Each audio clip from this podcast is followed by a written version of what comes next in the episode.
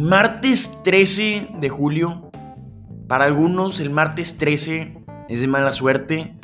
Pero tú que estás escuchando este podcast, tu podcast favorito, para mantenerte informado y con muchos temas de conversación sobre noticias sumamente interesantes y noticias sumamente importantes de economía, finanzas y negocios, hablamos de mercados con Tefondeo, será un día de muchísima buena suerte, será un día de muy buenas noticias y más porque estás escuchando este podcast. Empezamos. El día de hoy es un día de buena suerte para los inversionistas porque ya empezaron a reportar los resultados trimestrales de las empresas del segundo trimestre, la mayoría, y el día de hoy, antes de la apertura del mercado, empresas como JP Morgan, Goldman Sachs o PepsiCo presentaron sus resultados del segundo trimestre y claro que vamos a hablar aquí en su podcast favorito sobre sus resultados. Empezamos hablando del banco más grande por activos. JP Morgan Chase presentó utilidades que superaron las estimaciones de los analistas y se duplicaron en comparación con el año anterior. Para este trimestre, segundo trimestre 2021, JP Morgan presentó utilidades de 11.950 millones de dólares o de 3.78 dólares por acción. El año pasado, en el mismo trimestre, JP Morgan había presentado 4.690 millones de dólares o 1.38 dólares por acción. Aquí podemos ver un incremento en comparación con el año anterior de 154%. Además, los analistas esperaban utilidades de 3.20 dólares por acción. Entonces, pues bueno, JP Morgan superó las utilidades que la mayoría del mercado, la mayoría de los inversionistas esperaban. Sin embargo, hay una divergencia muy interesante entre las utilidades y los ingresos. Los ingresos de JP Morgan para este trimestre cayeron un 8% en comparación con el año anterior, cuando las utilidades incrementaron 154%. JP Morgan presentó ingresos de 30.480 millones de dólares en comparación con los 33.080 millones de dólares que había presentado el banco el año anterior. Esto es debido a los márgenes de préstamos deprimidos y menores ingresos de trading. Los analistas esperaban ingresos de 29.970 millones de dólares, entonces también vimos que JP Morgan superó las estimaciones de los analistas en ingresos también. Esta divergencia de la que estamos platicando entre utilidades e ingresos, pues ya hemos platicado que es en gran parte por las condiciones extremas que vimos en el mercado el año anterior, cuando todos pensaban que íbamos a entrar en una recesión severa, que probablemente sí entramos, pero el repunte económico, la recuperación económica fue increíble. Entonces, pues todos tenían malísimas expectativas el año anterior y es por eso que JP Morgan había reservado para una ola de impagos de préstamos 10.470 millones de dólares y es por eso que vimos esas utilidades de 4.690 millones de dólares, porque JP Morgan tuvo que reservar 10.470 millones de dólares. Pero a medida, como ya hemos comentado, que estamos en esta recuperación económica, JP Morgan está liberando parte de esas reservas que había reservado el año anterior y este trimestre liberó 3 mil millones dólares. Es por eso que vimos esta gran, este gran impulso en las utilidades de JP Morgan. Ahora vamos a hablar de, de qué vimos dentro de cada segmento del banco de JP Morgan.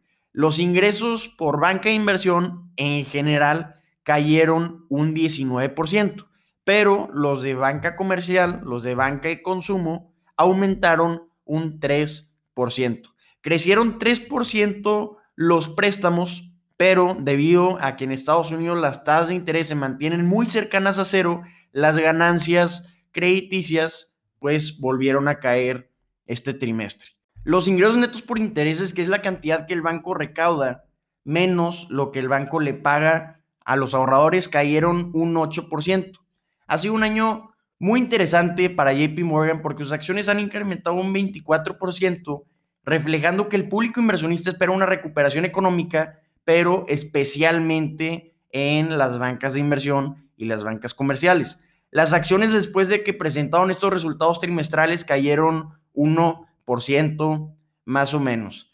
Lo que hemos estado viendo en estos resultados es tal cual lo que habíamos platicado la semana pasada cuando el podcast fue de qué esperar de los resultados de los bancos. Habíamos comentado que íbamos a ver una caída en ingresos de trading, íbamos a ver un mercado de préstamos más débil, pero íbamos a ver ingresos de banca de inversión, ingresos de comisiones fuertísimos. Y así lo vimos. Este trimestre, los ingresos provenientes de trading cayeron un 30% en comparación con el año anterior. Presentaron ingresos de trading de 6.790 millones de dólares. Pero ahora vámonos a las comisiones de banca de inversión. Estas aumentaron un 25%, las de comisiones de banca inversión. Vimos un incremento de 9% en suscripción de acciones y un incremento de 26% en suscripción de deuda. Ahora, dijimos en el podcast de la semana pasada que íbamos a ver un mercado fuertísimo en fusiones y adquisiciones porque todos los días vemos noticias de fusiones y adquisiciones. Entonces los que ganan son los bancos por las comisiones que cobran por guiar estas transacciones. Vimos un incremento de 52% en comisiones por asesorar fusiones y adquisiciones. El gasto de tarjetas de crédito de consumo en JP Morgan aumentó un 51% en el trimestre, pero no están ganando tanto por intereses porque los prestatarios están pagando rápidamente la deuda en sus tarjetas de crédito. Eso es lo que podemos ver el día de hoy de los resultados de JP Morgan. Vamos a estar dando más seguimiento a que vemos de estos resultados. Ahora platiquemos de los resultados de Goldman Sachs. Es casi, casi la misma historia que JP Morgan. Son resultados recién salidos del horno. Vimos cómo las utilidades incrementaron más de 100% gracias a que los bancos liberaron gran parte de sus reservas, pero con Goldman Sachs fue a una escala mucho menor que con JP Morgan. Sin embargo, vimos algunas diferencias entre los resultados de estos, de estos dos bancos, ya que con Goldman Sachs vimos un incremento de 16% en los ingresos, ya que Goldman Sachs presentó ingresos de 15.400 millones de dólares en comparación con la estimación promedio de los analistas de 12.400 millones de dólares. Entonces vimos cómo Goldman Sachs superó las estimaciones de los analistas, sus acciones van incrementando 1% más o menos después de que presentó estos resultados. Vimos cómo incrementaron ciertos segmentos impresionantemente de Goldman Sachs, como los ingresos de banca de consumo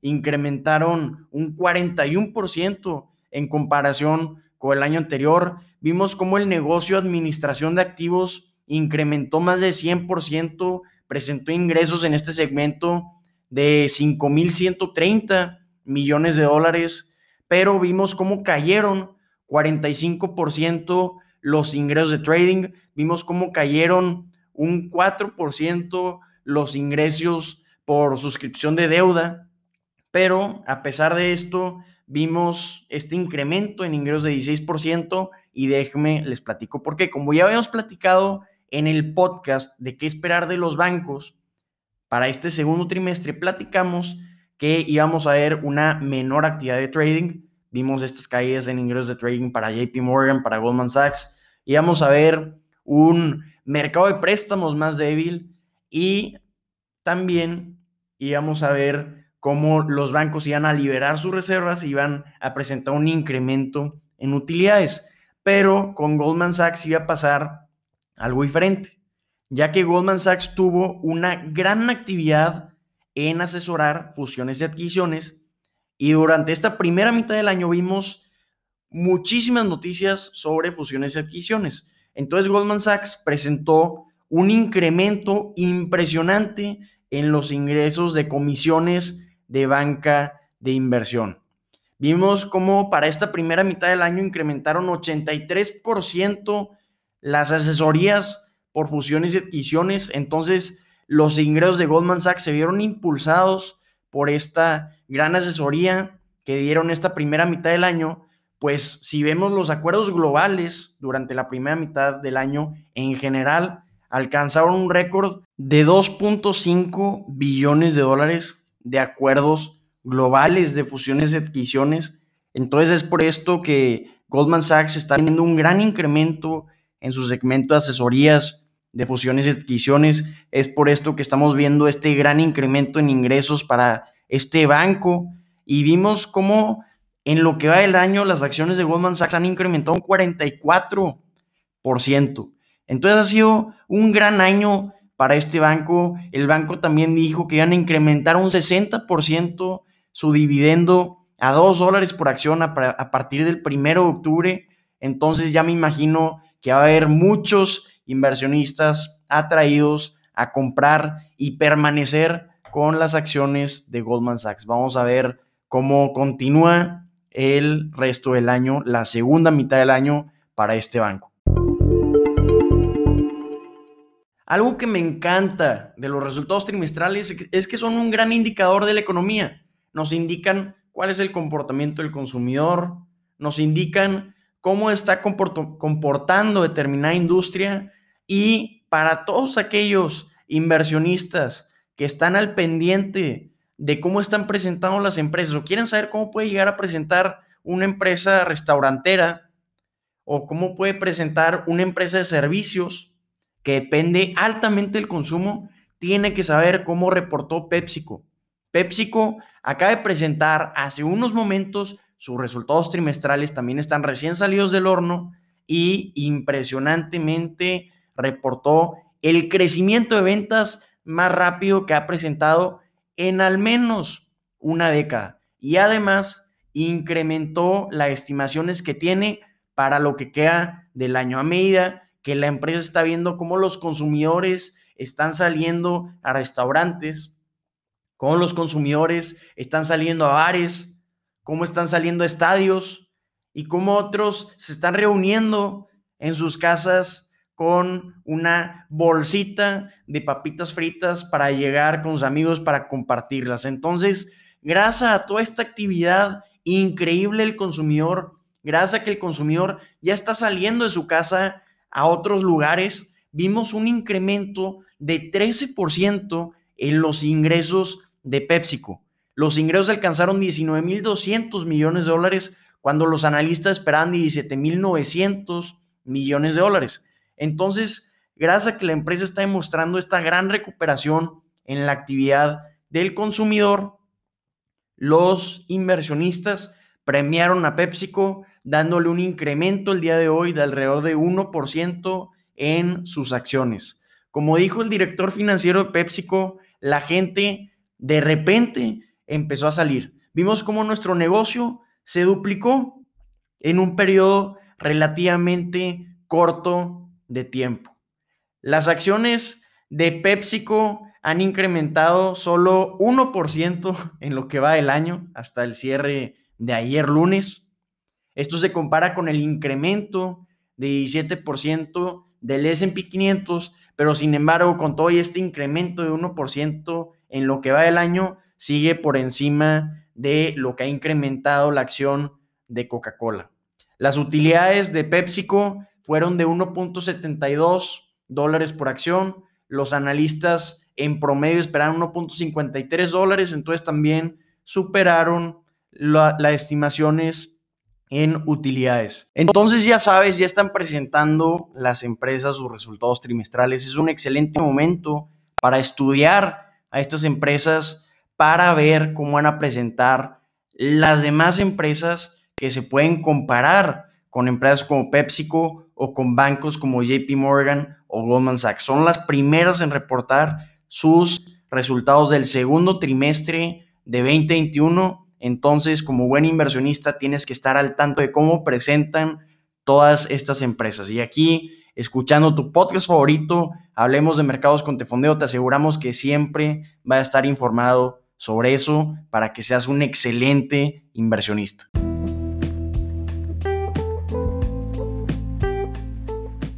Amigas y amigos, estas son las noticias que tienen que saber el día de hoy. Ya saben que si les gustó este contenido, los invito a seguirnos en todas nuestras redes sociales como arroba tefondeo.